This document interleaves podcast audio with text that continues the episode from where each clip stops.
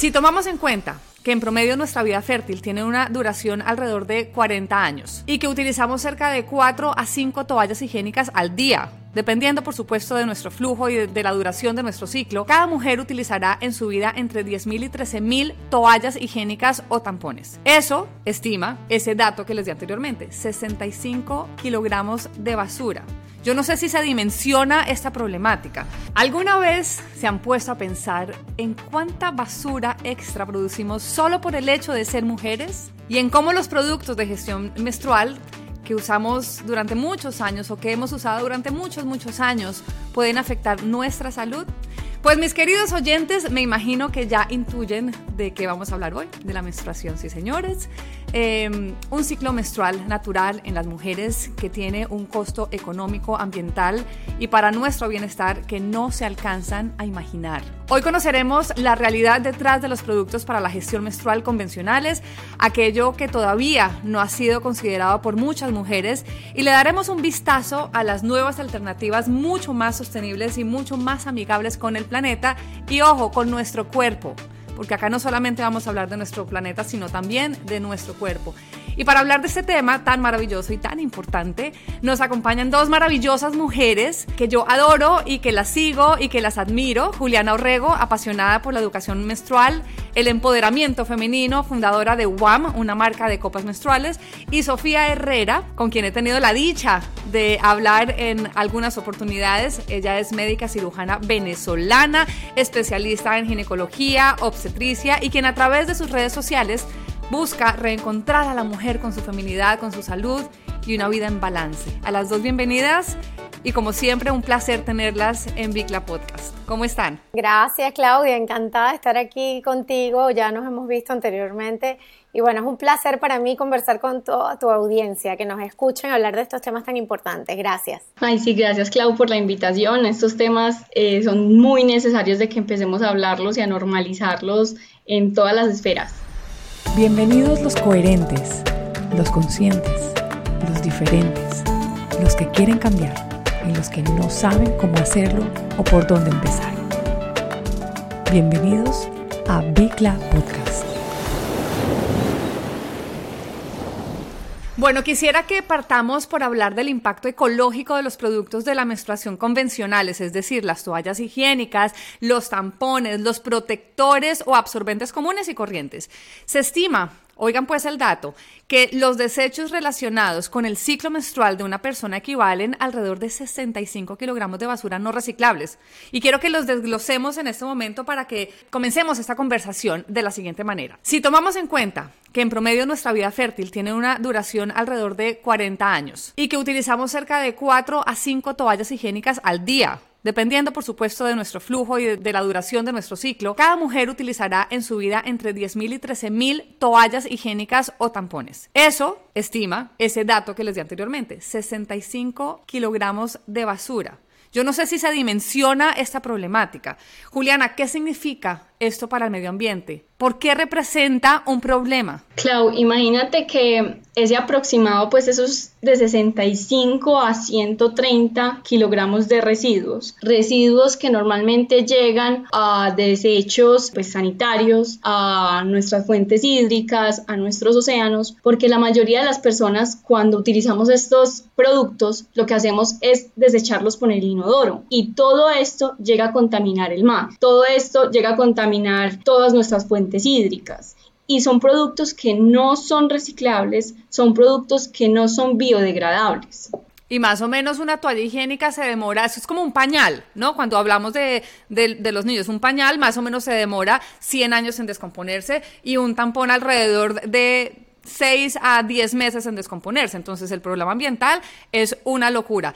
No hay que negar que en un determinado tiempo histórico el poder acceder a estos productos de gestión menstrual descartables o convencionales realizados a base de plásticos, pues de alguna manera fue un beneficio para las mujeres. O sea, tampoco pues podemos decir que no. Aportaban de alguna manera una mayor versatilidad, comodidad, hay que decirlo. Sin embargo, hoy en día las cifras sobre el impacto que producen este tipo de desechos no reutilizables nos llevan a pensar en qué pasa con la sostenibilidad, ¿no? Y ¿Cómo vamos a poder mitigar este impacto ambiental? Es una necesidad tocar este tema. Y hay otro factor que es muy preocupante en el uso de estos productos femeninos íntimos convencionales del que usualmente no escuchamos y hablamos y es de sus componentes y de los posibles efectos en nuestra salud. Información que no viene, ojo, no viene en los empaques o los paquetes de las toallas ni en la publicidad de las grandes marcas de consumo masivo. Lamentablemente todavía existe un amplio desconocimiento sobre los materiales con los que se fabrican estos productos y el daño que, que provocan no solamente en el ambiente sino en nuestra salud. Miren, las toallas higiénicas convencionales están hechas eh, con sustancias como el rayón, que es un tejido sintético. Ojo pues, las, las, fibras artificiales se obtienen a partir de sustancias químicas que se producen de materiales como el petróleo, carbón, madera. Es altamente absorbente y se utiliza para contener la sangre, los fluidos vaginales. Impide, ojo, que la piel respire normalmente y retiene humedad para que vayan ustedes sacando conclusiones. Hay otro tema y es el asbesto. El asbesto es un grupo de minerales que se utiliza para tejas, ojo pues, azulejos, planchas de pizarreño, baldosas, cemento, productos de papel, toallas higiénicas, tampones, entre otros, y es un producto relacionado em, con el cáncer. Saquen sus conclusiones. También está el poliacrilato, que es un compuesto químico, un polvo sin color, sin olor, que lo que hace es absorber. Aquí está el famoso gel absorbente, que les dicen, esta toalla absorbe todo su flujo y no tienen que cambiarla nunca. Mm, ok, perfecto. La dioxina es un componente altamente tóxico. Su producción química implica el cloro para blanquear los tampones, para blanquear las toallas higiénicas, para blanquear los protectores diarios y si ustedes utilizan el tampón, pues además están introduciendo de alguna manera cloro en su cuerpo. Entre otras sustancias para no seguirlos asustando acá, porque pues obviamente si yo me pongo a contarles todos los químicos que hay, ustedes van a decir, Dios santo bendito, ¿y ahora qué voy a hacer? Doctora Sofía, ¿qué efectos no tan deseados podrían generarnos las toallas higiénicas en nuestro cuerpo? Hola Claudia, bueno, nosotros tenemos que tener algo muy claro, Claudia, que hay una diversidad muy grande de productos en el mercado para nosotros poder manejar nuestro fluido menstrual y que de repente no todos los productos son adecuados para todas las personas. Y entonces es importantísimo que nosotros entendamos qué es lo que más debemos de buscar en el producto que nosotros elijamos para cada una de nosotras para evitar precisamente todo eso que tú estás diciendo daños en nuestro sistema de salud y a la vez poder colaborar un poco o poner un granito de arena para cuidar la salud también de este globo terráqueo que nos une a todos, ¿no? Entonces, yo creo que es bien importante ser responsables en todas las herramientas comunicacionales que usamos para promover nuestros productos. Y te digo nuestros productos porque yo soy dueña de una línea y también trato de lo máximo cuidarme en eso porque no podemos decir categóricamente cuando las cosas no están 100% aprobadas. Tú acabas de mencionar muchas sustancias que sí hay evidencia científica de que de alguna forma u otra dañan nuestro cuerpo. Y para que las mujeres entiendan que tienen que tener cuidado en lo que se van a colocar en la parte externa de sus genitales y más aún en lo que se van a colocar en la parte interna, les tengo que decir que todo lo que uno coloca en la parte interna de los genitales, señoras, se absorbe muy, muy rápido. ¿Por qué? Porque no tiene esa capa protectora que tiene la piel. Nosotros, para los que nos están viendo, nosotros afuera tenemos la vulva y lo que está en contacto aquí afuera, por ejemplo, toallas sanitarias, está relativamente un poquito más resguardado nuestro cuerpo. ¿Por qué? Porque la piel es gruesa y no todo pasa rápido y fácilmente, cosa que no sucede en la parte interior en la vagina. Es decir, donde ustedes se meten el dedito o por donde entra el pene, eso es la vagina. Esa parte no tiene esa capa protectora que tiene la piel y entonces, ¿qué sucede? Todo lo que uno coloque ahí adentro se absorbe muy rápido. Cuando yo digo se absorbe muy rápido es que pasa muy rápido a nuestra sangre y se distribuye muy rápido por todo nuestro cuerpo y nuestras células. Entonces, tenemos que tener mucho más cuidado aún con lo que seleccionamos para introducir dentro de la vagina. Entonces, como muy bien dice Claudia, hay muchos productos que se utilizan para manejar el flujo menstrual que nos dan libertad, que nos dan comodidad y que nos permiten hacer actividades. ¿Por qué? Porque se introducen adentro de la vagina y bueno, nos quitan esa incomodidad que todas las mujeres sabemos cuando uno siente un chorro que le sale por los genitales y no tiene algo adentro, uno siente como eso se distribuye por la superficie de la vulva o de sus genitales y tiene el miedo de que, wow, y si se me pasa para la ropa, la vergüenza que uno pasa. Entonces, por supuesto que todo lo que se introduce adentro tiene la gran ventaja de que es más cómodo para el día a día de nosotras las mujeres.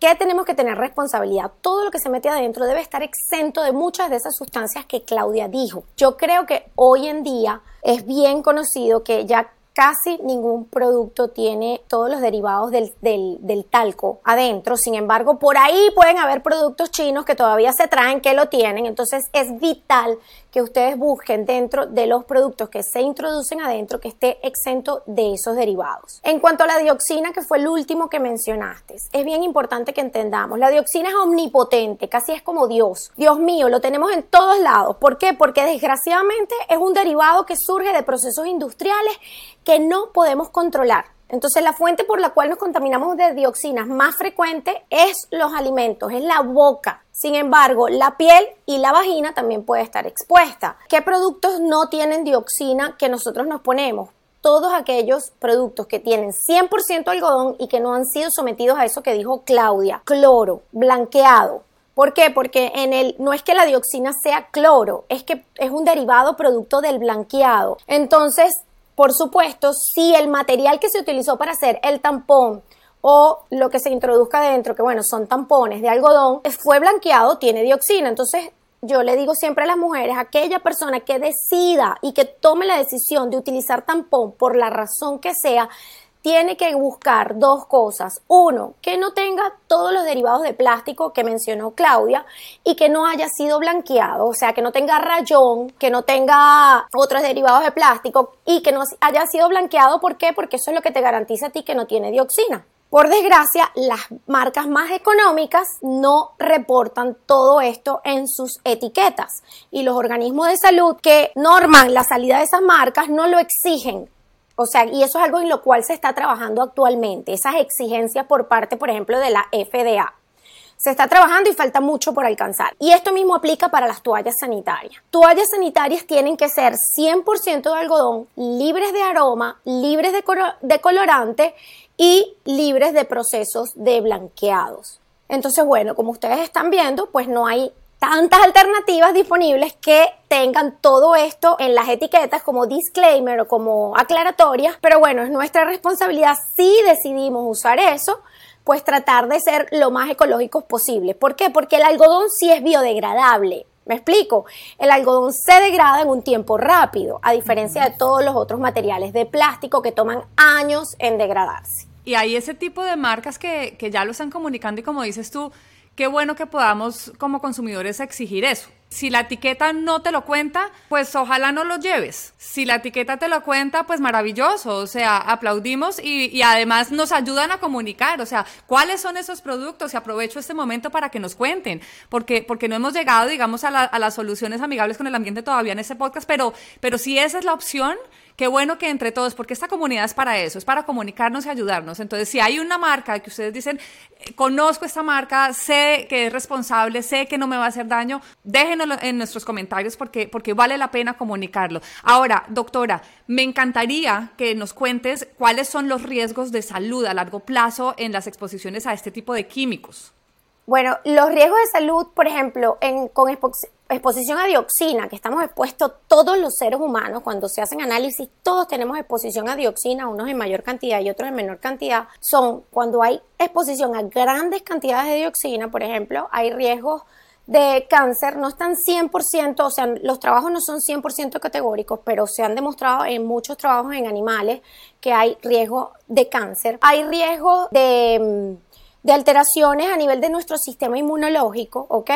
Puede haber riesgo, pero como lo digo, con exposiciones bien altas de la dioxina, porque para que la gente entienda, eso es un compuesto que una vez que está en nuestro cuerpo se almacena en nuestra grasita y es muy difícil eliminarlo. Y a medida que se va acumulando más la exposición, pues pueden ir surgiendo todos estos problemas. Desde el punto de vista tópico, por ejemplo, hablando de la exposición a nivel de la piel, que puede pasar con las toallas sanitarias. Se han hecho análisis a nivel de exposiciones en piel en personas que trabajan con derivados de todo esto en la industria donde salen grandes cantidades de cloro y se ha observado un acné especial que tiene un nombre especial a la exposición de dioxina o derivados de cloro que es súper difícil de tratar. estos efectos, como te digo, están observándose con exposiciones crónicas a grandes cantidades. no hay nada muy, muy grande y categórico, no hay un estudio grande desde el punto de vista médico, particularmente con las toallas sanitarias. Sin embargo, por asociación y por ese dato que tú diste al inicio, donde dices, bueno, uno se expone toda la vida a usar toallas, usar toallas, usar toallas, usar toallas, habría que evaluar ese riesgo de usar toallas a largo plazo y qué tanto te expone a la dioxina en la piel. Es muy difícil, Claudia, llegar a, un, a una conclusión científicamente certera porque hay tantos factores asociados alrededor que te pueden llevar a exponerte a la dioxina como factores ambientales respiratorios y factores ambientales alimenticios, que son los más grandes, porque el riesgo más grande es a nivel de la ingesta oral, que bueno, yo creo que está bien difícil en este momento evaluar directamente si la exposición de dioxina por toallas sanitarias puede influir.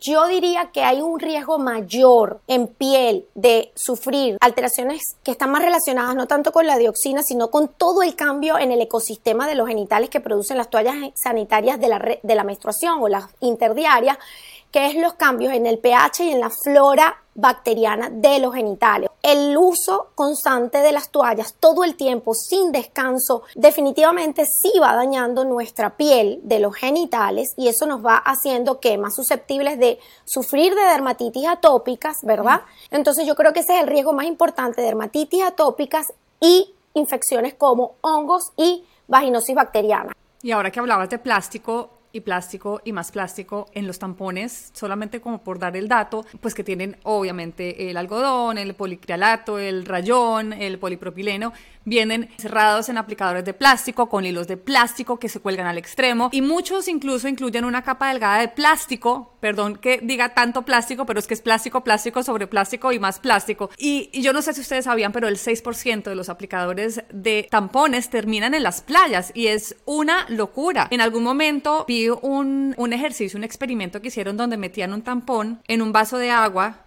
y este soltaba fibras que al final terminan quedándose en nuestro cuerpo. No hablamos de la resequedad. Yo quiero que Sofía nos hable un poquitito de eso porque yo no sé si con los años, bueno, sí, obviamente cambia nuestro cuerpo y nuestras hormonas y todo esto, pero al mismo tiempo pues que todo este, estos químicos y este plástico quede dentro de nuestro cuerpo, pues ayuda justamente a eso, ¿no? En el momento que tú te colocas un tampón, por supuesto que hay un poco más de sequedad en la zona. ¿Por qué? Porque el tampón absorbe todo el fluido menstrual, pero también absorbe un poquito el fluido natural de la vagina, ¿no? Mm. Entonces, eh, cuando tú absorbes toda la menstruación, el tapón está full, ¿verdad? Y lo sacas y vuelves a colocar uno nuevo. Si tu flujo menstrual no es muy abundante, entonces, ¿qué va a absorber más el tampón? Ah, el, el fluido vaginal, ¿ok? Entonces, eso es por una parte. Por supuesto que si tú te colocas un tampón con poliacrilato, con rayón, los desechos que pueden quedar en tu vagina son mayores. Ahora, si ustedes usan un tampón orgánico de algodón con un pistilito de papel que se desegrada para introducirlo o simplemente... Entonces no, necesariamente pasa. No necesariamente pasa siempre. Entonces la recomendación es que el tapón no se use durante todo el ciclo menstrual, que se deje para los días de mayor fluido y que si por alguna razón usted tiene la necesidad, póngase que no tiene la posibilidad de colocarse una copa menstrual, sino que usted nada más puede colocarse un tampón, porque puede suceder. Tiene un evento, se va a vestir de blanco y tiene que usar un tampón en sus últimos días del ciclo. La recomendación es que de repente cubra el tampón con un poco de gel hidratante. ¿Para qué? ¡Qué datazo! Claro, para que el tampón no, para que usted con el gel hidratante que está introduciendo en su cuerpo, un gel hidratante de buena calidad, con todas las características adecuadas para que no haga daño, usted pueda mantener un poco más de humedad en la zona, ¿ok? Tú vas viendo cómo los hábitos y conocer lo adecuado puede ayudarte a escoger un mejor producto e inclusive a pesar de que tú tengas un buen producto, a utilizarlo de una mejor manera. ¿Para qué? Para que eso no te haga daño.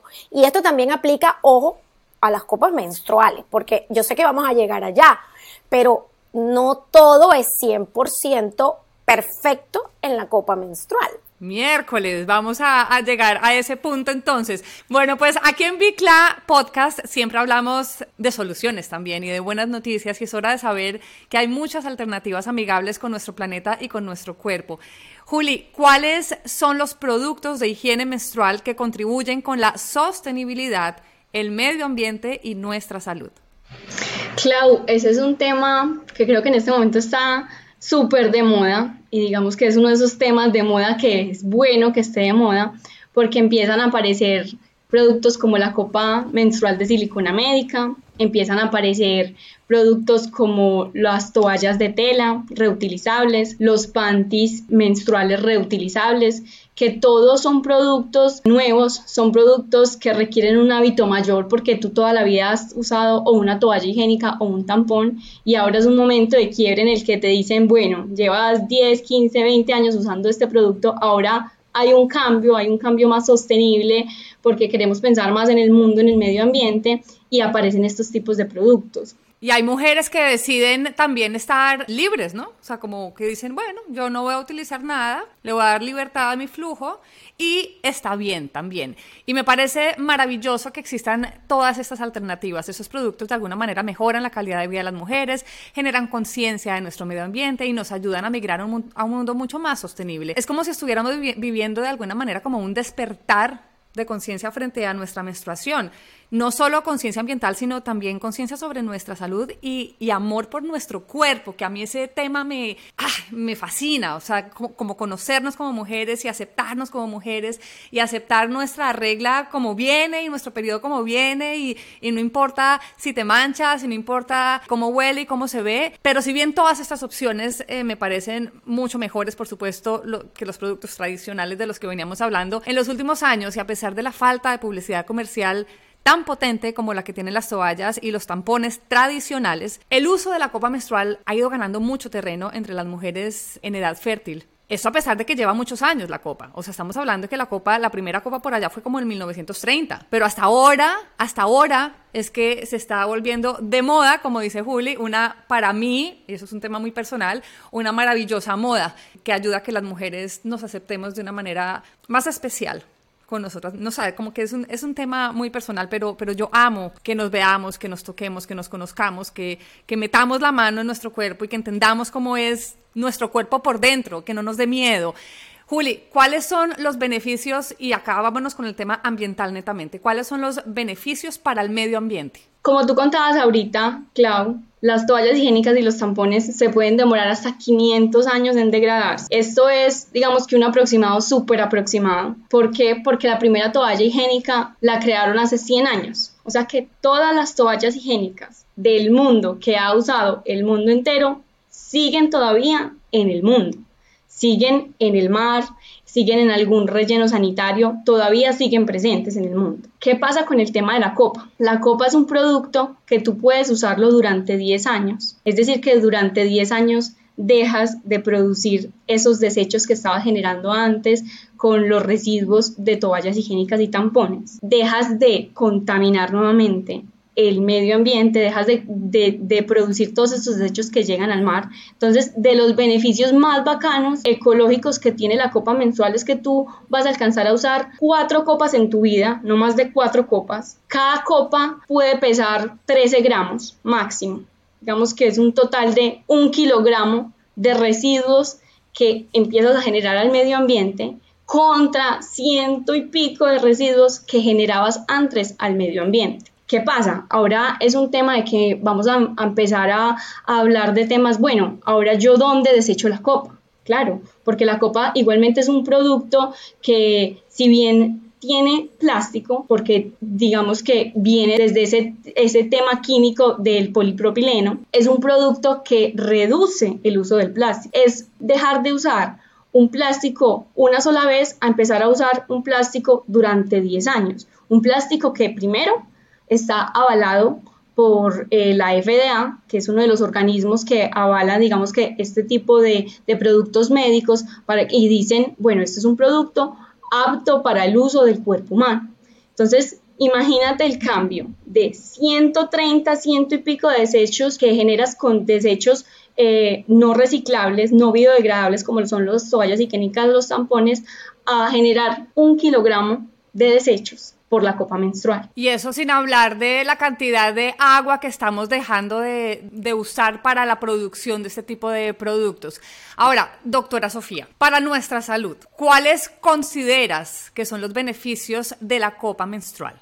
A mí me encanta la copa menstrual en el aspecto de que, primero, lo que tú mencionaste, ayuda a la mujer a conocer su cuerpo. O sea, una mujer que se entrena, porque tenemos que tener claro que para usar la copa menstrual de forma adecuada y que no tengamos como que chascos y, contratiempos nosotras mismas, tenemos una pequeña curva de aprendizaje. Definitivamente tenemos que conocer nuestros genitales y aprender a introducirla de forma adecuada y sacarla de forma adecuada para que no nos llevemos una sorpresa. Esa curva de aprendizaje que hace que la mujer explore su cuerpo, conozca su vagina, conozca sus genitales y pueda entrar en contacto con su corporalidad y abrir esa puerta o ese tabú que siempre existe con relación a la manipulación de los genitales. Entonces la mujer pierde ese asco porque hay mujeres que, tienen asco con sus fluidos corporales y que eso les, por ejemplo, les impide y les pone creencias en su cabeza que las limita, por ejemplo, disfrutar de sexo oral o, por ejemplo, de sexo durante la menstruación. Entonces, acercarse al cuerpo a través de ese hábito de, de usar un nuevo producto higiénico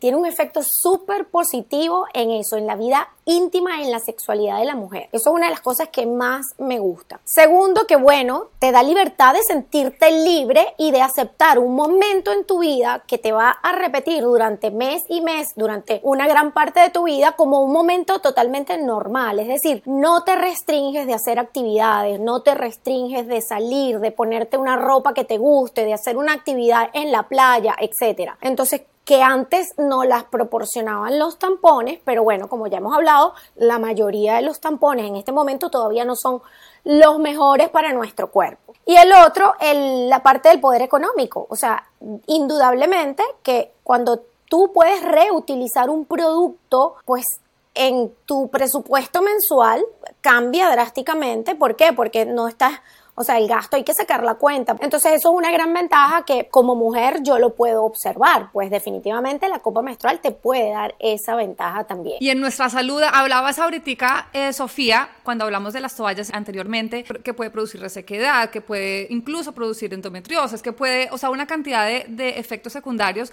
con la copa se reducen ese tipo de, de, afecciones en nuestro cuerpo, de repente infecciones. De algunas em, sí, de algunas sí y de otras no está comprobado. Porque, por ejemplo, la endometriosis, el endometriosis no está comprobado, ni los tampones, ni las, ni las copas menstruales, o sea, eso es algo que está por ahí, una sospecha, pero ahí no podemos decir seriamente que sucede. ¿En qué beneficia? Definitivamente disminución en la aparición de dermatitis atópica en los genitales o de irritación, no dermatitis, sino irritación momentánea o por contacto, ¿verdad? En los genitales. Hay disminución en la aparición de candidiasis y vaginosis bacteriana, comparando toallas con copa. Ahí no meten tampones, ¿ok? Toallas con copa.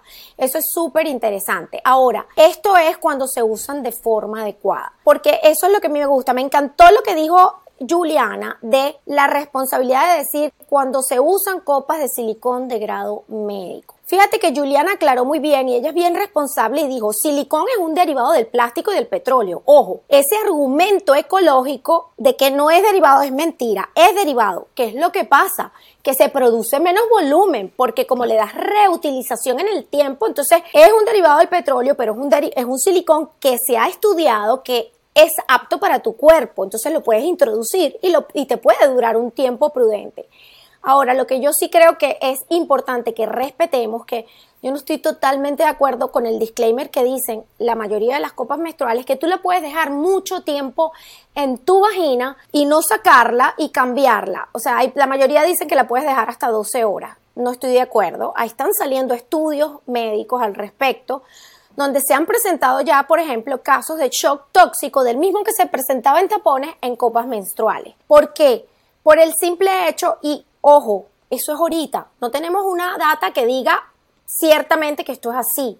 ¿Por qué? Porque no se han podido hacer estudios bien claros para poder diferenciar los factores que influyen en estos problemas severos. Estos problemas son muy raros. El shock tóxico es muy raro en tampones y es muy raro en las copas, pero ya se han presentado. Entonces, mi recomendación como médico, yo simplemente me puedo basar en lo que conozco de la fisiología del cuerpo. Entonces, las mujeres que están usando copas, uno, asegúrense que sean copas de silicón de grado médico, que estén certificadas como silicón de grado médico, porque si no, Estamos haciendo lo mismo que con los tampones, metiéndonos cualquier cosa en nuestra vagina. Segundo, mi recomendación muy particular como médico, observando los estudios que tengo a la mano ahorita, que a lo mejor esto puede cambiar en el futuro, es que cambien la copa menstrual más o menos constante. Es decir, no, no que compren una nueva, que saquen la copa, la vacíen y la vuelvan a meter más o menos constante. No duerman con la copa menstrual, señoras. Vacíenla. ¿Por qué? Porque entiendan esto, esto es como un receptáculo, ¿verdad? Vamos a, esto es una vagina para los que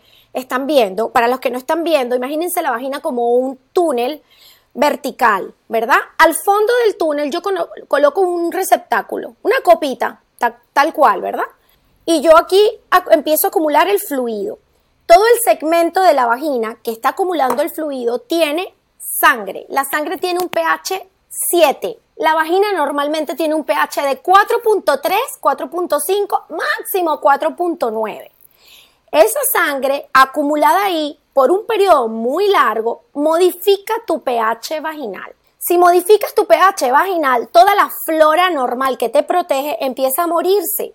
Y entonces los oportunistas, como por ejemplo el estafilococos, que causa el síndrome shock tóxico, tiene más chance de crecer y de producir toxina. Y pueden aparecer infecciones también como la gagnerela o la candidiasis. Entonces, mi recomendación hasta el momento, sin ver estudios a largo plazo, que no los hay todavía, de ese aspecto tan importante como el pH de la vagina, es, señoras usuarias de la copa menstrual, entrénense para sacar fácilmente y meter fácilmente su copa de una manera más o menos regular. Mi recomendación, 4, 6 horas, vayan a un baño, busquen unas facilities que tengan agua, que puedan lavarse las manitos, vaciar su copa menstrual, enjuagar la copa menstrual y volver a introducirla. Eso se llama aseo al final y tenemos que cambiarnos. O sea, si nos decían hace muchos años cuando teníamos la toalla higiénica eh, como única opción que la cambiáramos porque se llenaba o por lo que fuera, pues igual, con la copa es igual. Yo, yo creo en lo que tú estás diciendo. O sea, yo soy usuaria de la copa hace muchos años. No sé lo que es una toalla o un tampón,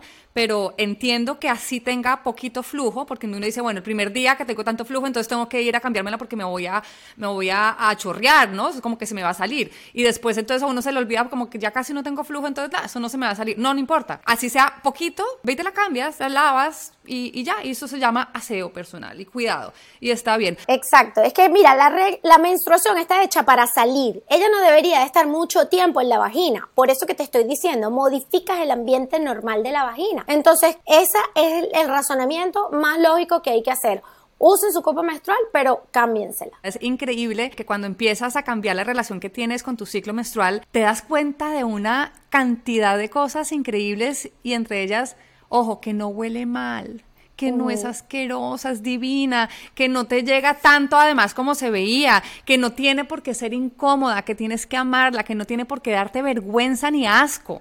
Es tu propia sangre.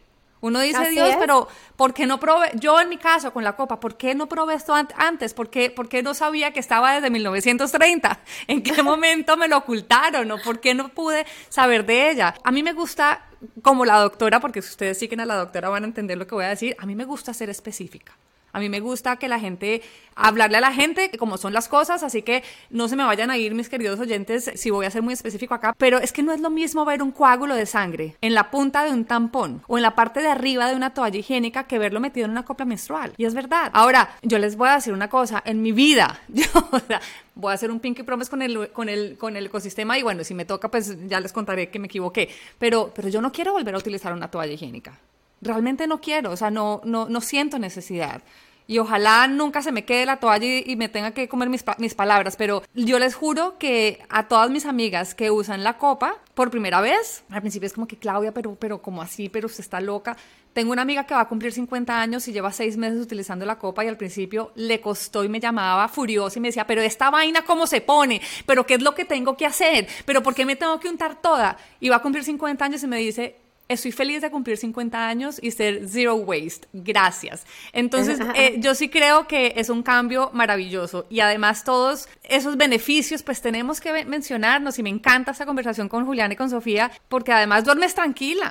Todos los beneficios que trae utilizar la copa para mí son maravillosos. O sea, de verdad que es, yo, yo aquí no estoy vendiendo, no tengo ningún producto de copa, o sea, yo no, no soy la dueña de ninguna marca.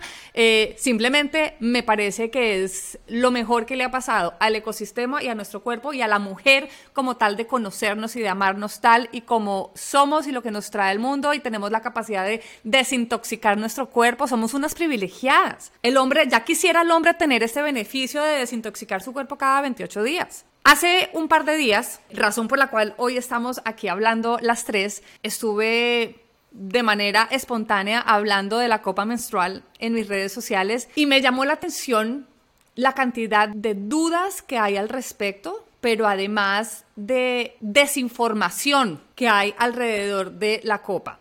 Sofía, ¿a qué edad puedo utilizar por primera vez la copa menstrual? Esa era una de las preguntas que me, que me enviaban y, y voy a ser muy específica acá. Una niña de 13 años me escribió, tengo 13 años, Claudia, ya tengo la regla, quiero utilizar la copa, pero mi mamá me dice que pierdo la virginidad.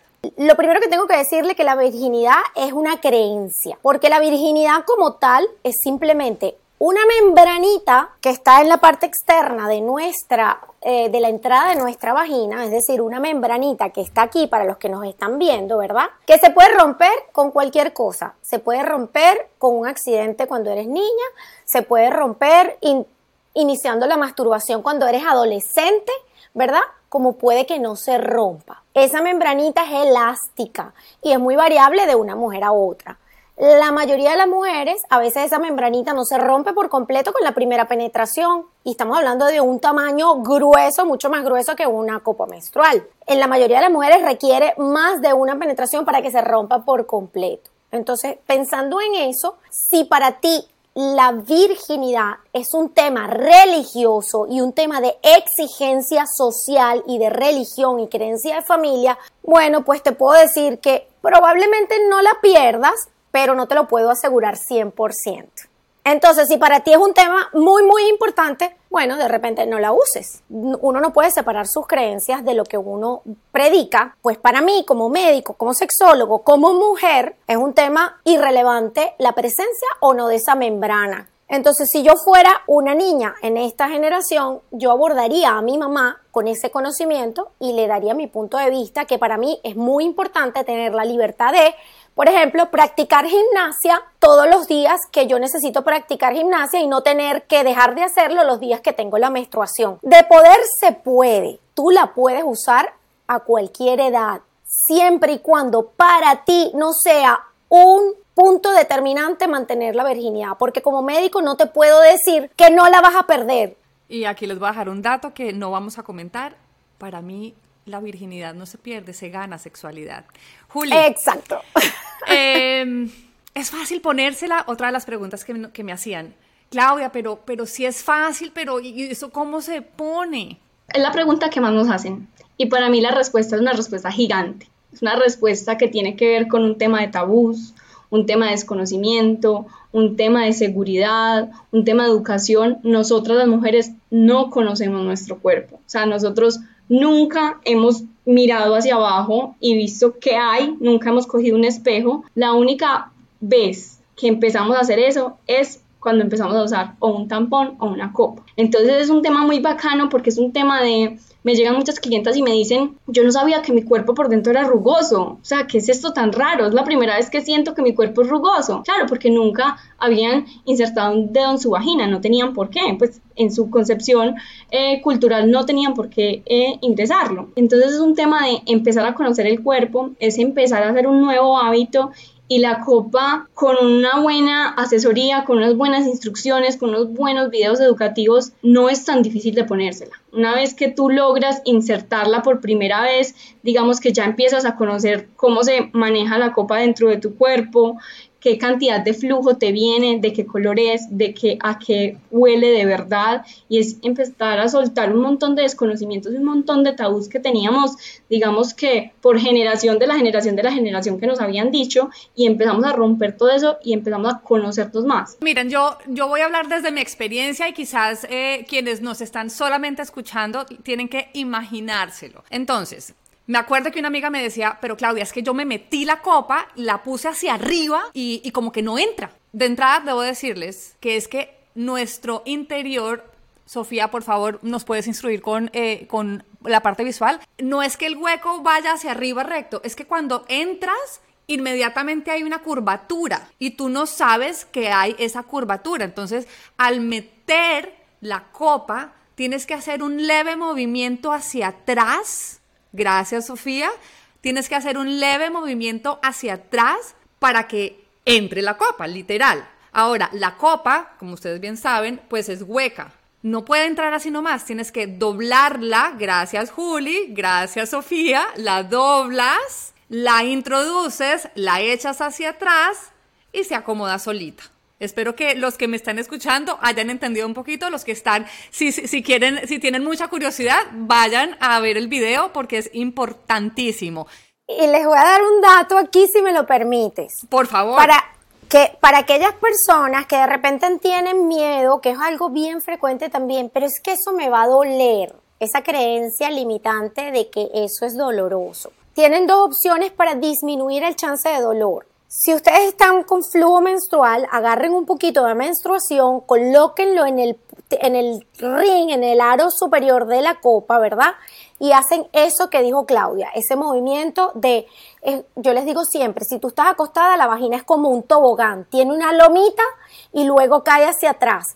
Pero si tú estás parada, que cuando tú te pones la copa estás parada, es exactamente eso que dijo Claudia. Tiene como un lomito que tienes que superar y lo superas yendo hacia atrás. Entonces tú pones un poquito de sangre, lo doblas y lo haces. Y la otra, el otro truco es poner un poquito de gel, ¿verdad? De gel hidratante con todas las características adecuadas de un gel en la punta de la, de la, del aro y es más, ese truco funciona para cuando tienes esos días de bajo flujo, porque también te puede doler. Si tienes bajo flujo menstrual, ya se te está yendo la menstruación y eso está un poco seco, pues te va a doler. Entonces tú pones un poquito de gel en base a agua, lo introduces así dobladito y haces ese movimiento y también disminuyes el chance de que te duela. Y como dijo Juli, a medida que vas manejando tu cuerpo, vas agarrando confianza y ya la vas a poder colocar más rápido, con menos molestia, la vas a poder ubicar en el lugar adecuado, porque eso es algo importante también. La vagina, en la primera entradita, ponte, imagínense lo que nos están escuchando,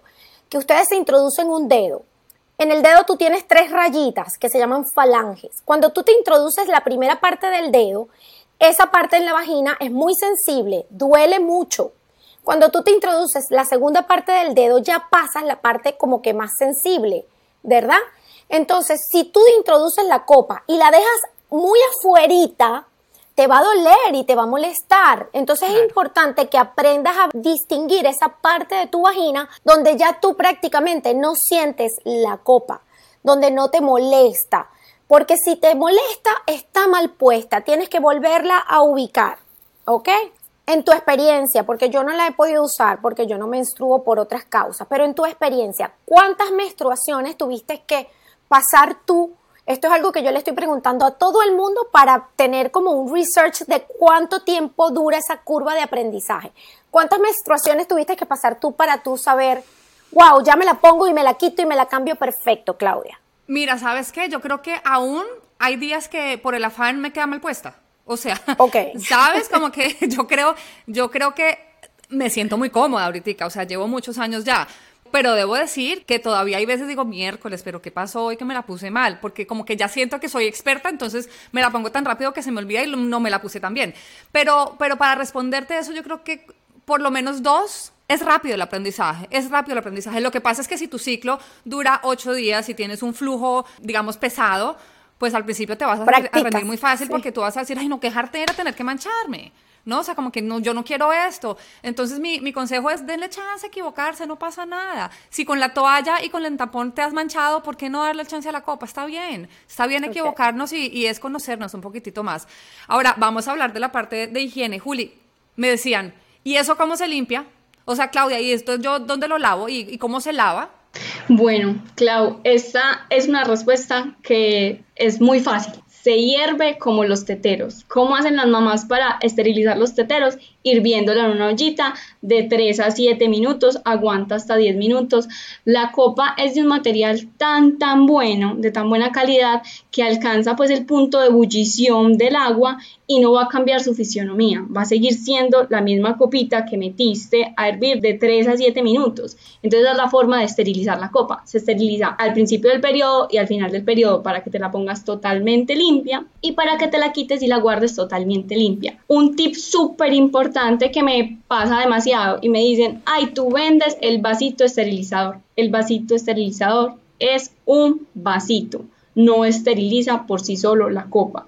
No es echarle agua caliente a la copa, sino es hervir la copa, que la copa sienta esa ebullición, esas burbujitas pues de, de hervirla y que de verdad desesterilice y quite absolutamente todos los residuos que pueda llegar a tener la copa. Entonces, ojo, siempre hervir la copa en una ollita no es echarle agua caliente. Eso es como de lo más importante y que me dirá la doctora que la parte del lavado de la copa creo que es que tú tengas una muy buena relación con la copa o no, porque si tú empiezas a lavar de una forma que no es adecuada, te pueden surgir, digamos que, otro tipo de enfermedades. Totalmente de acuerdo con Juliana. Y, pero eso solo aplica, señoras y señores que nos están escuchando, cuando la copa es realmente de silicón de grado médico. Y por eso vuelvo a insistir en la importancia de que usted lea la etiqueta de lo que está comprando. Usted tiene que leer que sea silicón de grado médico, porque si no, ese proceso de ebullición va a hacer que el plástico que no sea de silicón de grado médico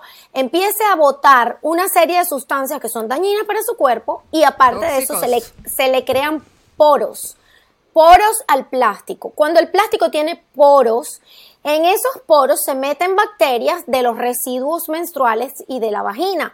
Y entonces usted tiene riesgo de tener infecciones a medida que va manteniendo esa copa en el tiempo. Y un datico, inclusive cuando sea de grado médico, si usted nota que por alguna casualidad su copa se dañó, se cambió en el aspecto, en la textura, se rompió, señora, agárrela, la reciclaje, que no sé si hay algún lugar de reciclaje de copa, deberían, bueno, ojo, el silicón no se recicla, desgraciadamente.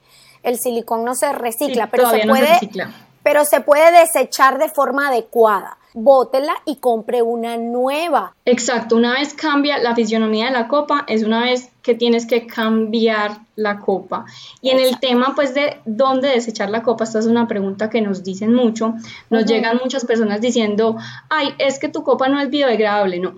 Esta copa no es biodegradable. Si fuera biodegradable, no la podrías usar dentro de tu cuerpo, porque se degradaría dentro de tu cuerpo. Otra de las preguntas que, me hacían, eh, que me pareció muy simpática, y, al mismo tiempo medio triste porque yo decía, Dios mío, en serio es que no nos conocemos nuestro cuerpo.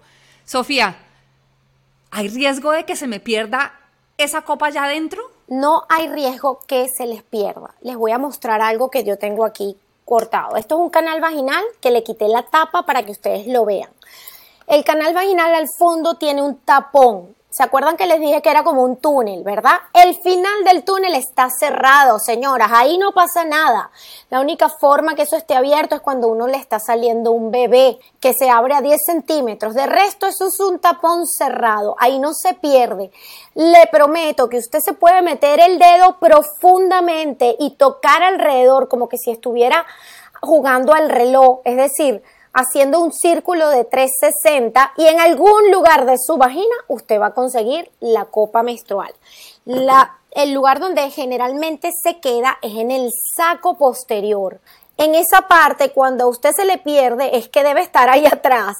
Entonces usted introduce sus deditos y los inclina hacia atrás, como le explicó Claudia, presione un poco profundo contra sus huesos de la pelvis, que va a sentir que como que le chocan en la parte más distal de sus deditos, que ahí usted dándole el dedito así circulitos va a sentir el topecito de la copa.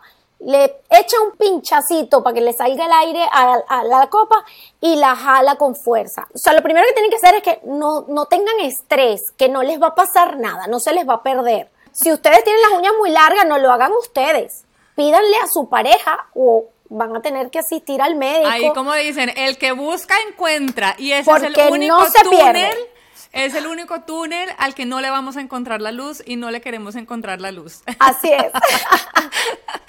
Luego la siguiente pregunta es, bueno, y, y Claudia, ¿y eso Después, ¿cómo me lo saco? La copa queda totalmente escondida dentro del canal vaginal. O sea, no sale ninguna tirita como sale en el tampón. Entonces, lo que tú sientes es que metes la puntica de los dedos, del dedo índice y el dedo pulgar, y sientes el palito de la copa.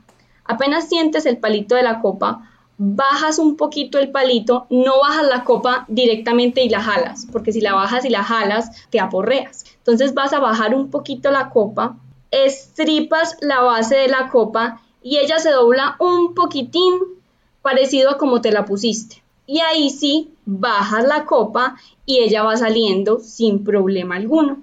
Depositas el contenido en el inodoro, la lavas y perfecto y vuelves y te la pones. Y entonces, ahí viene la siguiente pregunta.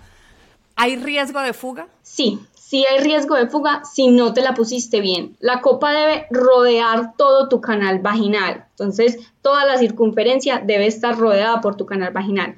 Si ella no la rodea toda, sino que se queda, digamos que un pedacito como estripadito, como apeñuzcado, por ahí se puede empezar a filtrar la sangre. Entonces, por eso es que me llegan a mí muchas clientes y me dicen, no, es que no me funciona porque se me están filtrando, tengo muchas fugas, no te las has puesto bien. ¿Qué tips tengo yo para saber que te la pusiste bien?